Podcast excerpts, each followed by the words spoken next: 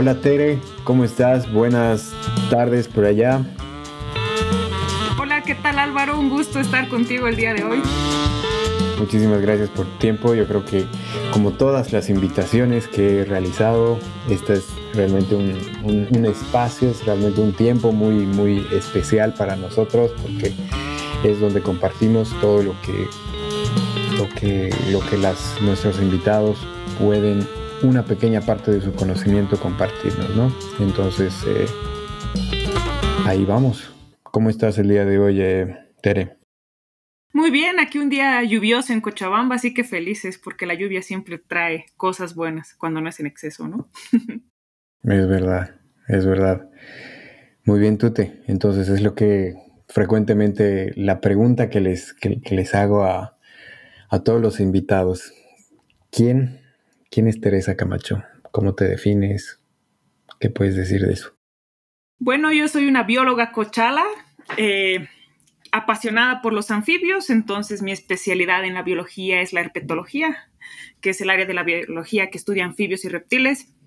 Eh, me encantan los anfibios, entonces siempre me han apasionado y siempre me han gustado y es a lo que me he dedicado desde su ecología hasta eh, la genética de estos animalitos. Y bueno, además de eso, me gusta mucho la música, me encanta ir al campo y creo que eso es lo que me ha definido también bastante en mi carrera, así que creo que esas son las cosas que más me gustan. Me gusta estar mucho con mis amigos también y disfrutar al aire libre, ese tipo de cosas. Bárbaro.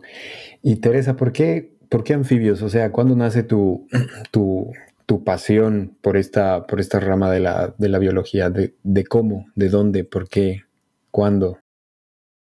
Bueno, a mí siempre me gustaron eh, salir al campo. Cuando estaba en colegio salía con mi papá al campo a pasear, ya sea al Tunari, al Chapare, etcétera, y siempre me gustó la naturaleza y por eso me interesó mucho estudiar biología. Pero la herpetología no la conocía. Yo no sabía ni siquiera que había tantas especies de anfibios en el mundo ni en Bolivia, hasta que uno siempre es muy curioso, ¿no? Entonces empecé la carrera y pude eh, empezar a trabajar en un proyecto de investigación, que era un proyecto que era el corredor Amboró-Madidi yo trabajé con botánica porque, claro, como estaba en tercer semestre, solo había llevado las materias de botánica, pero en esas salidas de campo también iba todo el equipo de zoología, los que trabajan con mamíferos, los que trabajan con anfibios y reptiles, los que trabajan con insectos, etcétera. Y fue la primera vez que vi un herpetólogo trabajando y me maravilló ver cómo salían en la noche con las linternas en la cabeza y el día siguiente regresaban con animales que no había visto nunca en mi vida, ni siquiera sabía que existían. Entonces, eso me encantó y dije, esto quiero hacer cuando sea grande. y se quedó eso en mi cabeza y bueno, seguí en la botánica hasta terminar este proyecto, hice una pasantía para el Missouri Botanical Garden y luego dije, bueno, las plantas muy bonitas, he aprendido mucho, pero ahora me voy a dedicar a la herpetología. Y así fue como empecé, probando. Que creo que eso es bueno, ¿no?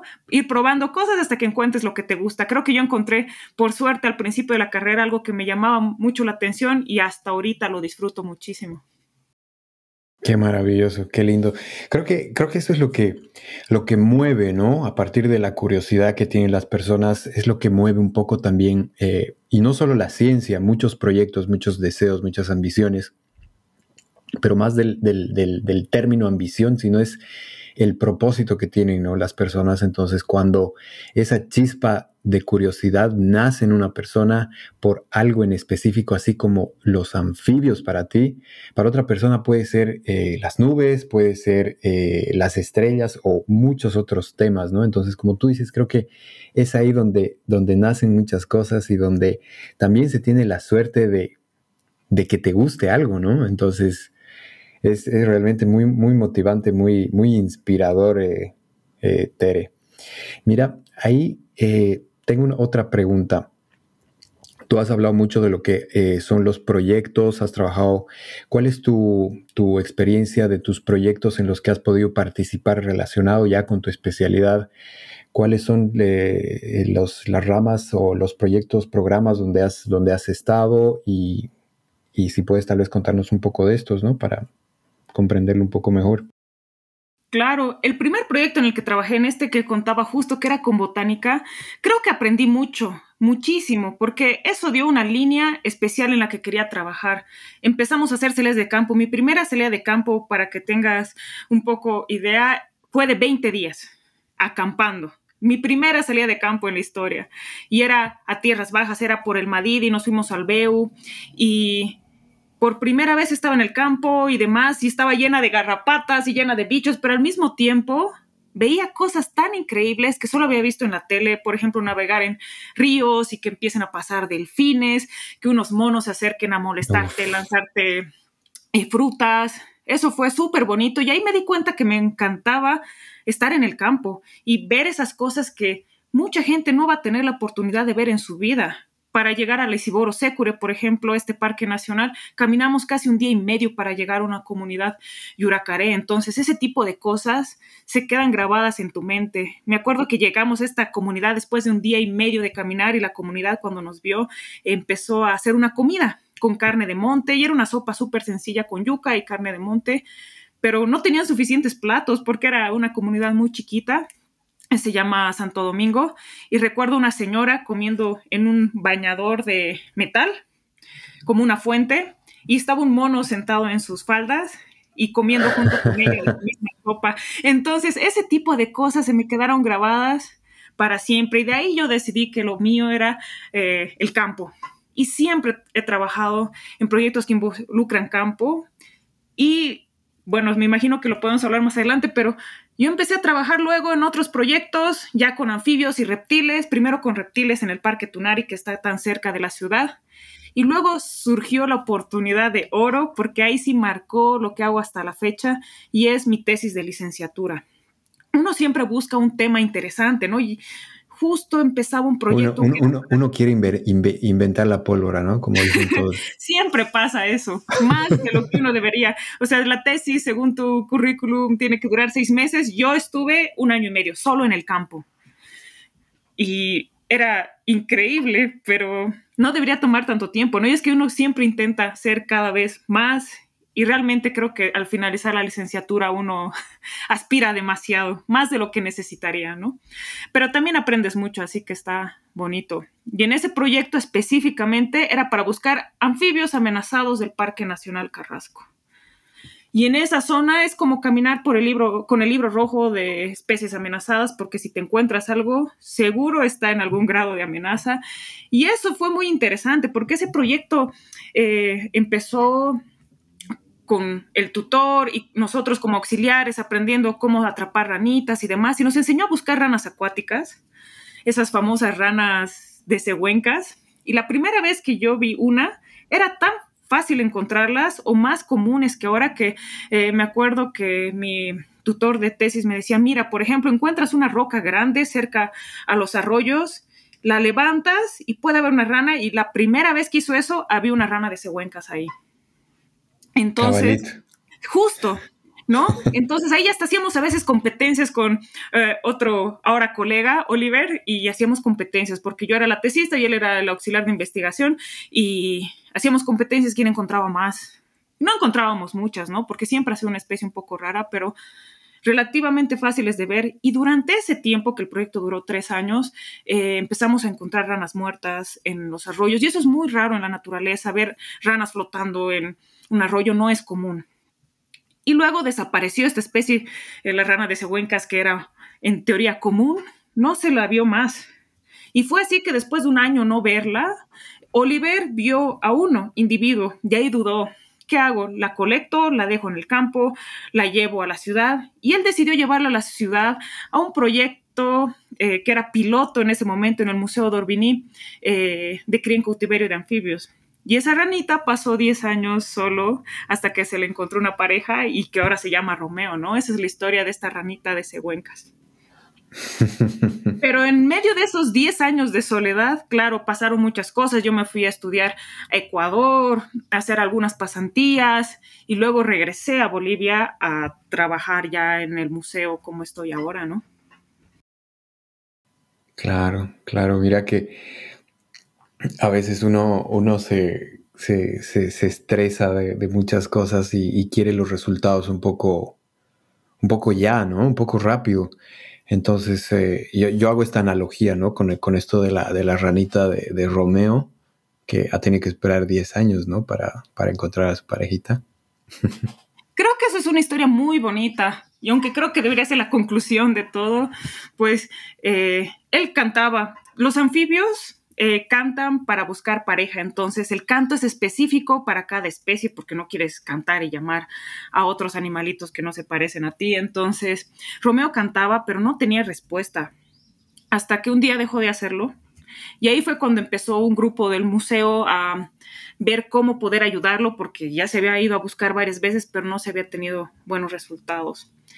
Y así surge la idea de este proyecto, pero ni bien vio a Julieta en esta cita famosa, él empezó a cantar otra vez y fue algo que nadie se esperaba, porque, eh, claro, habían cámaras, estábamos nosotros y Romeo creo que es uno de los más tímidos de todas las ranas que tenemos en el centro, que son como 450 ranitas, y empezó a cantar. Entonces creo que fue una esperanza para todos y es ese ejemplo de que nunca hay que rendirse y hay que seguir luchando por algo, ¿no? Y no necesariamente, en este caso fue, por supuesto, la historia de conservación de Romeo que aún continúa, pero creo que para todo en la vida, ¿no? No hay que rendirse y siempre esperar ese momento que va a llegar si realmente te esfuerzas, ¿no? Nunca hay que rendirse por este final feliz.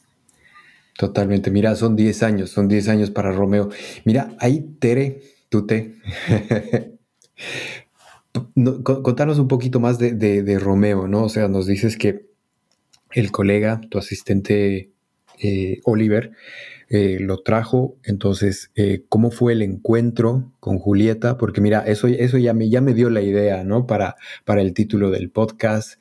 Entonces, ya, ya te lo voy a ir comentando. Pero comentanos un poquito más cómo ha sido el, el proceso eh, de, la espera, que cómo se, tiene que, conservar a la especie hasta encontrar una pareja, cómo es un poco la hermenéutica de esto.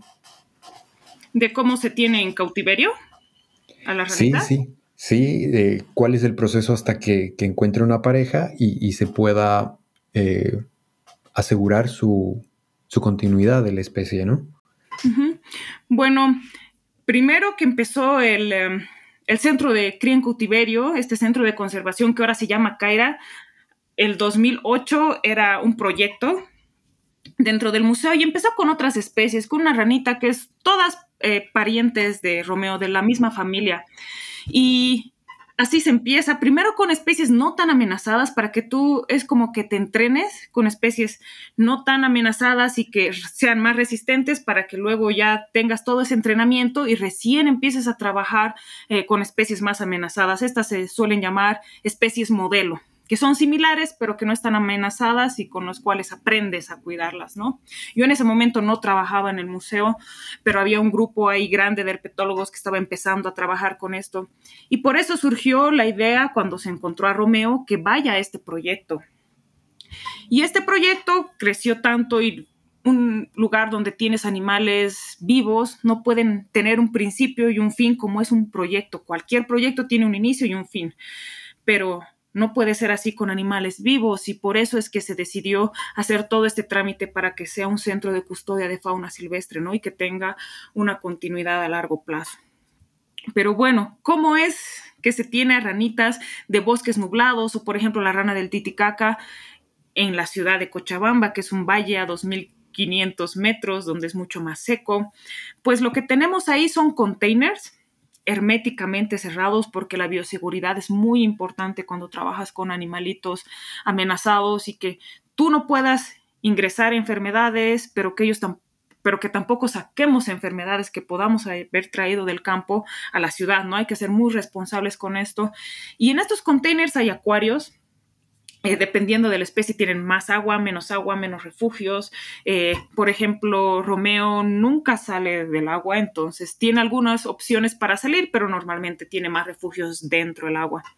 Y se simula la calidad de agua que se tiene en el campo. Y ahí sí varía mucho en función de la especie, porque eh, Romeo, por ejemplo, esta especie vive en bosques nublados con agua cristalina muy limpia, como de vertientes, mientras si la comparas con eh, las ranas del Titicaca, son, es un agua dura, entonces hay que adicionar cosas al agua para simularlas, como carbonatos, por ejemplo, y también hay que ver la temperatura en función a la época del año, entonces nosotros vamos subiendo y bajando la temperatura en función a cómo sería en el campo y lo mismo con las horas de luz. Eh, casi no se tiene contacto con los animalitos, solo sus cuidadores para alimentarlos, porque un proyecto de conservación no es lo mismo que un zoológico que está abierto al público y que todos pueden ver a los animalitos. La idea es que en realidad estas ranitas no se acostumbren a la gente y que tengan el menor contacto posible, ¿no? Para que solo estén con los individuos de su especie y es por eso que solo se entra para alimentarlos, no se los manipula casi nunca, a no ser que se tenga que hacer una revisión veterinaria o alguna otra cosa específica, pero no se suele manipular a estos animalitos y se vigila mucho su alimentación para que su nutrición sea la correcta, ¿no? No es solo dar cualquier alimento porque si no empiezan a... Lo mismo que todos nosotros, ¿no? Se empiezan a poner débiles o sus huesos se ponen débiles, entonces hay que tener mucho cuidado con eso. Entonces, bueno, así se mantuvo Romeo 10 años con los mejores cuidados, pero solo. Entonces, un proyecto de conservación también tiene que ir más allá de solo albergar animalitos. La idea es que estos animalitos, muchos de ellos, por supuesto, que no van a volver al campo, pero las generaciones siguientes sí lo van a hacer y la idea es repoblar los lugares donde antes eran comunes. Por eso es tan importante que se reproduzcan y que las condiciones sean similares al medio donde vivían, porque no queremos que solo sobrevivan animalitos que están acostumbrados al final de cuentas a la ciudad de Cochabamba, sino a las condiciones que van a tener cuando sean liberados, ¿no? Entonces sí es un trabajo muy arduo y muy específico y no es para hacerlo con todas las especies que existen tampoco. Creo que es muy importante también recalcar que la parte de cría en cautiverio es una opción de conservación, pero es una de las últimas que tomas, ¿no? Es mejor mantener eh, los proyectos de conservación en el lugar donde están los animales. A no ser que haya un evento eh, extraño o muy específico que sí ha pasado bastante con los anfibios y por eso suelen haber varios centros de cría en cautiverio de anfibios, pero un ejemplo de esto es lo que pasó con la rana gigante del Titicaca que el año 2015 aparecieron como 10.000 ranas muertas flotando en el lago Titicaca. Entonces, ¿qué se hizo? Se rescataron dos poblaciones pequeñas y se llevaron a lo que ahora es el centro Caira y estas ranitas se están reproduciendo, ¿no? Y ahora que ya hay hijos y están empezando a tener nietos, es el momento de ya empezar a ver eh, cómo podemos mejorar el hábitat, que es el lago Titicaca, para que tengan un lugar donde ir, ¿no? Porque al mismo tiempo que tú mantienes animales en cautiverio, las condiciones del lugar donde los vas a liberar tienen que ser buenas, porque si no les va a pasar exactamente lo mismo que les pasó a sus papás 10 años atrás, ¿no? Entonces es un trabajo en conjunto involucra muchos factores para poder liberar y hay que tener mucho cuidado de que las liberaciones sean controladas, que no estés llevando animales que tengan alguna enfermedad que no se manifiesta, por ejemplo, en cautiverio, pero tal vez sí en el campo o que pueda dañar a las poblaciones nativas, ¿no? Entonces es un trabajo bastante arduo y muy específico, ¿no? Para poder llegar a esto. Pero el fin de este proyecto y de todos los que involucran cría en cautiverio en el centro Caira es hacer liberaciones en un futuro, ¿no? Y poblar eh, los lugares donde antes eran comunes. Claro, claro, o sea, es, es impresionante el trabajo que realizas y tú con tu equipo, con todas las personas involucradas en los proyectos de conservación, realmente es es, fascinante, ¿no? Y, creo que eso es lo importante de estas plataformas de comunicación para que las personas que nos están escuchando en el podcast podamos comprender cuál es la importancia, la relevancia de todos estos tipos de proyectos en este momento que se tiene un poco de, polémica, que en esta ocasión no, no, no lo vamos a comentar, sin embargo es, es, es muy importante, ¿no, Tere? A todo esto, siempre suena un poco obvia la pregunta, pero ¿cómo consideras tú la importancia, desde tu punto de vista, eh, de los proyectos de conservación? Bueno, creo que hemos llegado a alterar tanto nuestro entorno que estos proyectos de conservación realmente son una esperanza para esos eh, seres vivos que no tienen voz y que están sufriendo todos los daños que estamos causando como humanidad. Entonces, Uno de estos, por supuesto, son los anfibios, pero todos los animales, el principal factor por lo que las especies están amenazadas, cualquier especie es la pérdida de hábitat. Sus hogares están o destruyendo o se están degradando tanto que ya no pueden vivir ahí y la mayoría de las veces, casi todas, es culpa del ser humano, ¿no? Entonces, este tipo de proyectos creo que es para mitigar un poco todo lo que estamos causando como humanidad y también tienen derecho a vivir en el mismo planeta que habitamos, ¿no? Entonces, aprendemos mucho, porque no es solo mantener una especie y no vincularla con nosotros, pero hay muchos animales, muchas plantas que también nos dan beneficios como humanos, los anfibios, toda la parte química de la piel, las secreciones que tienen, si han sido extraídas, la epibatidina, por ejemplo, que es un analgésico muchísimo más fuerte que la morfina y que puede ser, servir para investigaciones en humanos. Entonces, hay muchos factores y muchas eh, cosas que nos pueden brindar como beneficios a la humanidad, ¿no? Además de ese valor en sí que tiene cada especie por el simple hecho de existir, ¿no? Entonces, creo que cada vez es más importante no solo hacer estos proyectos, sino que se den a la luz y que la gente comprenda y se identifique ¿no? con lo que está pasando para poder también poner su granito de arena. Y eso creo que ha sido muy importante en el proyecto del Romeo, porque Romeo se ha humanizado tanto que es casi como si hablaras con una persona.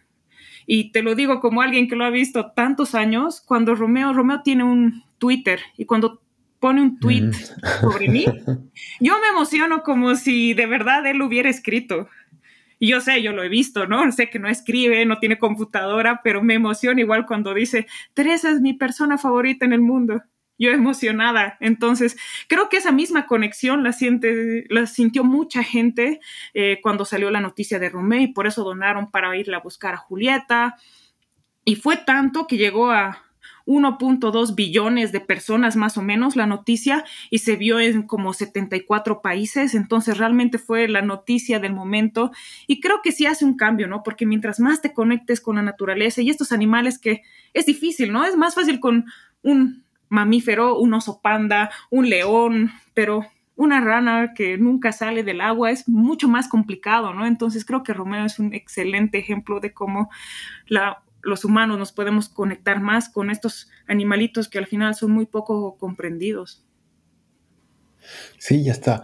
Mira, es eh, todo el contenido, todo, todo lo que compartes es realmente profundo, ¿no? O sea, hasta desde un punto de vista filosófico y de una percepción hacia la vida y de cómo los seres humanos eh, comprenden esta simbiosis con la naturaleza, ¿no? Entonces creo que ahí tú eres el puente, ¿no? Entre esa comunicación entre la naturaleza y la, y la, y la humanidad, ¿no? Entonces, ¿cuál es la importancia y cuál es el rol que tú cumples en este momento, ¿no? ¿Cuál es tu propósito que está mucho más que definido y cada vez yo creo que cada día lo afirmas, ¿no? Entonces, es realmente hasta poético, ¿no? Como tú lo explicas, tu pasión que compartes es realmente impresionante, de verdad estoy, eh, admiro tu trabajo y admiro eh, todo lo que con tu equipo están realizando.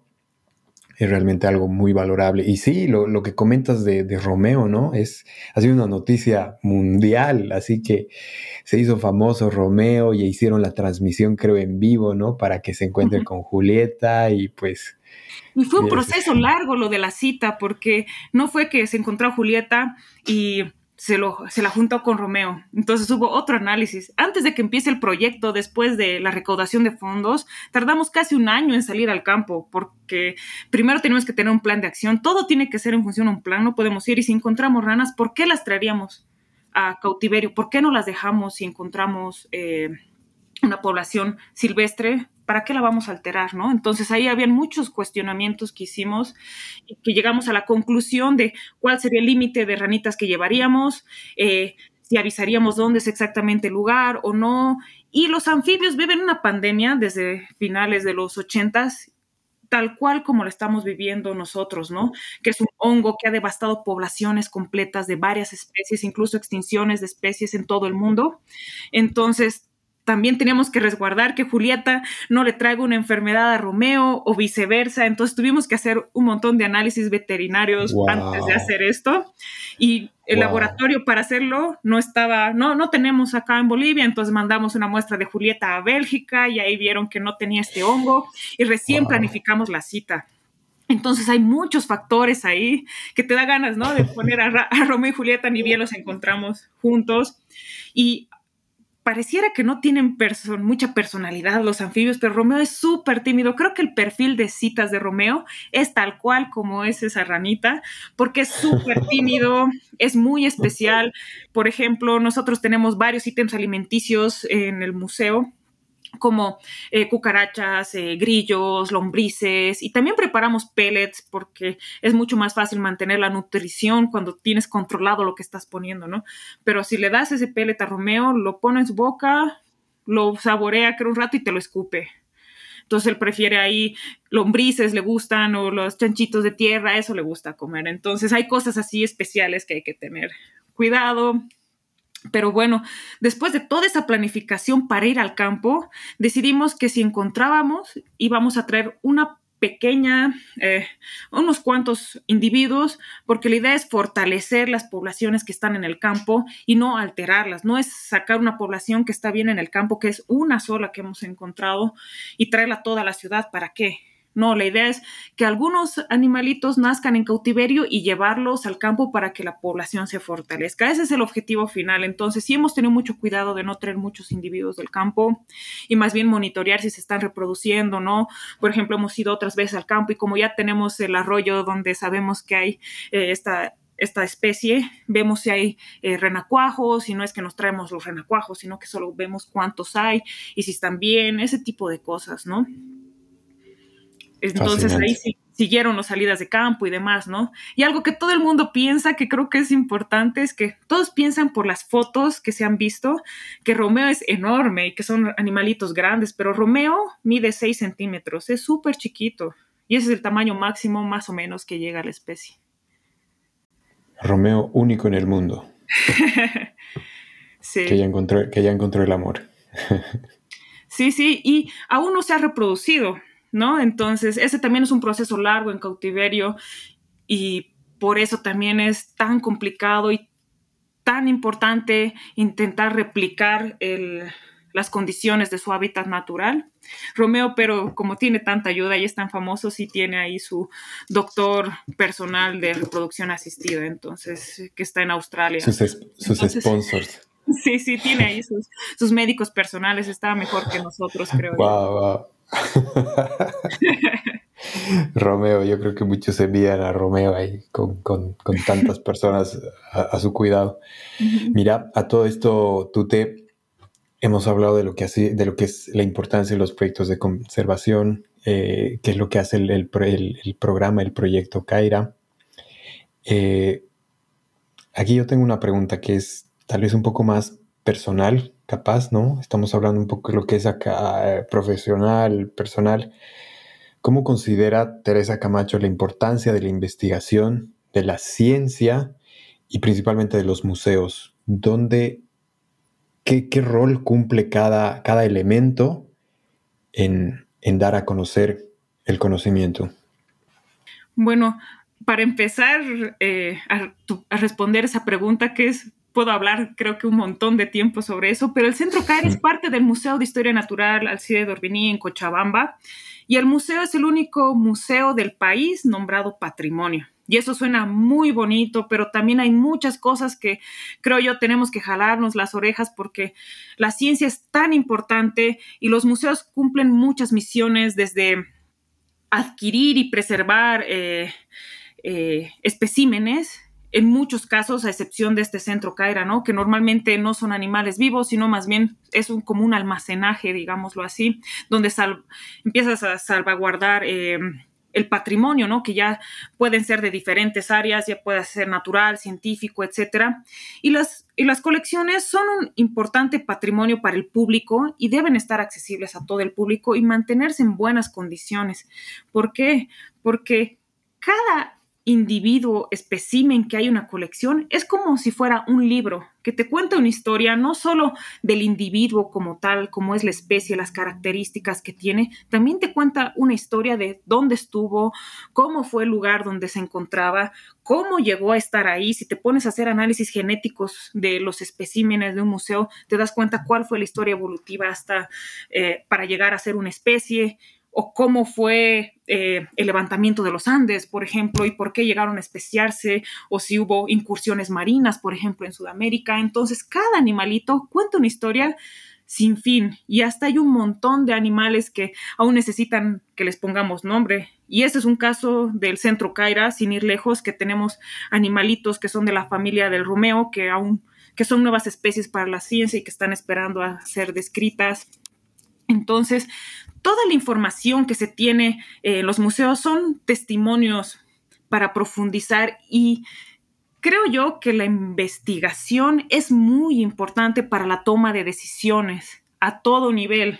Entonces, la ciencia no es tan política, pero sí debería usarse para todos los gobiernos que existan porque eh, te da las herramientas para que no te equivoques cuando estés tomando decisiones, ¿no? Entonces, consultar a especialistas de todas las áreas, en este caso de historia natural, es muy importante, ¿no?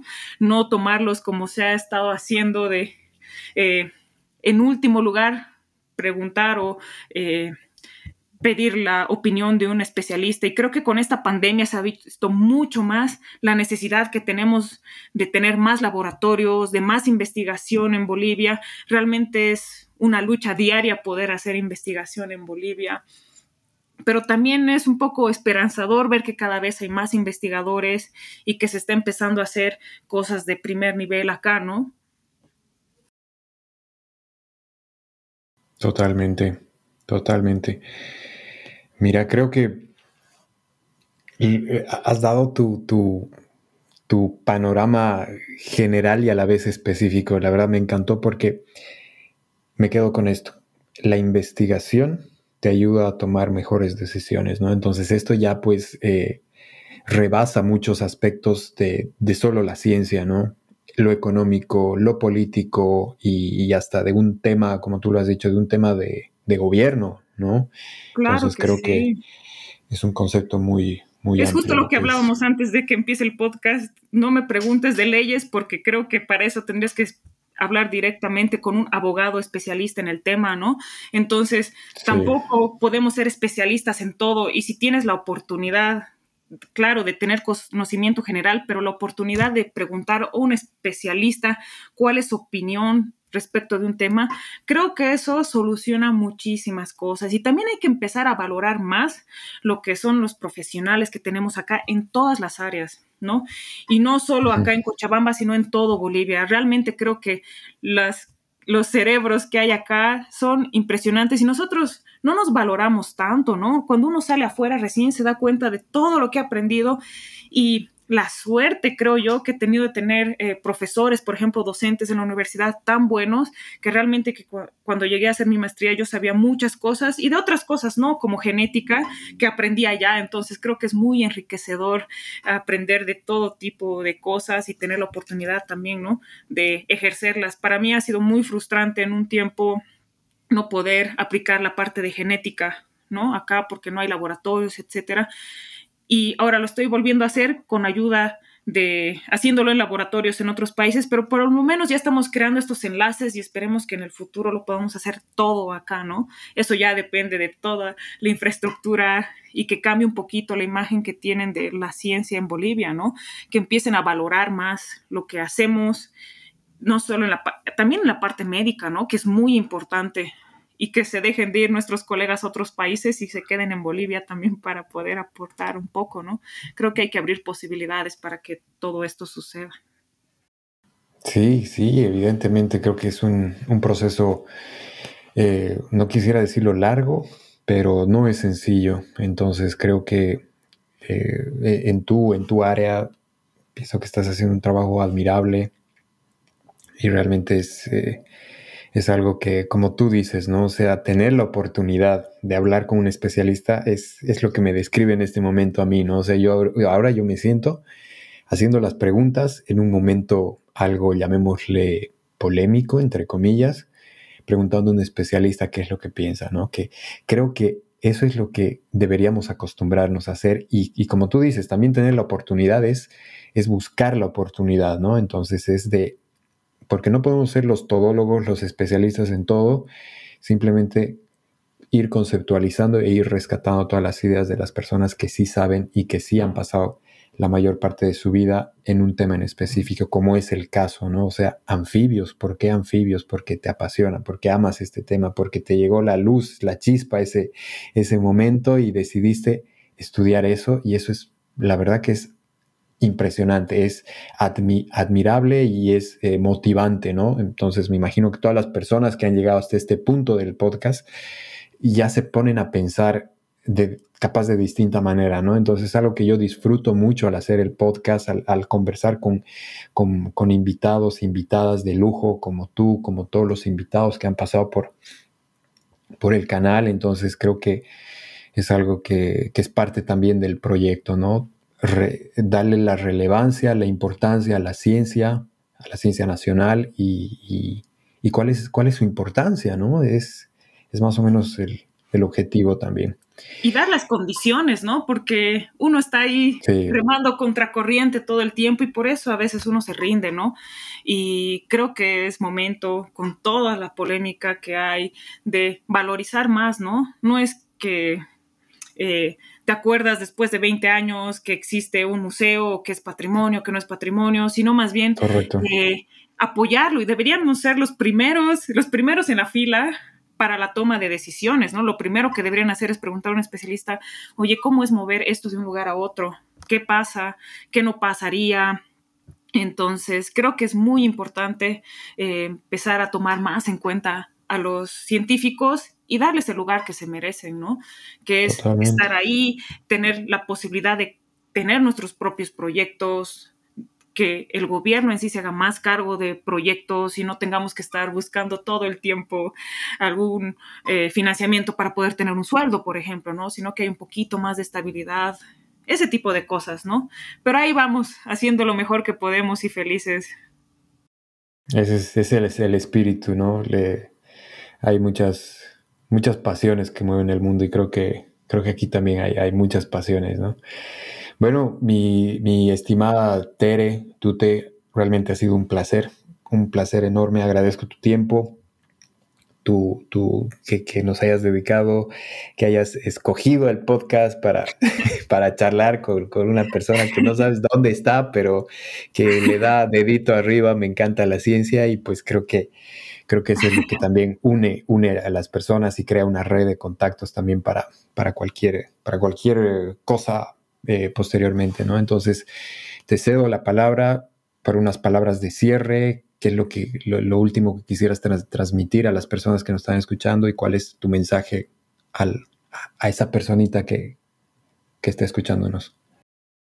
Bueno, en primer lugar, agradecer a todos los que se han dado ese tiempo para escucharnos y, conocer un poquito más de mi trabajo y decirles que busquen eh, lo que les apasione, porque si disfrutan lo que hacen, realmente su vida va a ser distinta y que no hay ninguna barrera que no puedan superar. Eh, el camino, por supuesto, no siempre es fácil, pero cuando uno le pone toda la energía, eh, yo creo que sí se puede hacer. Entonces, al igual que Romeo esperó 10 años, no hay que rendirse por un final feliz, así que vamos a seguir nosotros trabajando y espero que mucha gente se anime, no solo a la parte de la ciencia, sino a todas las áreas en sí para sacar adelante a nuestro país.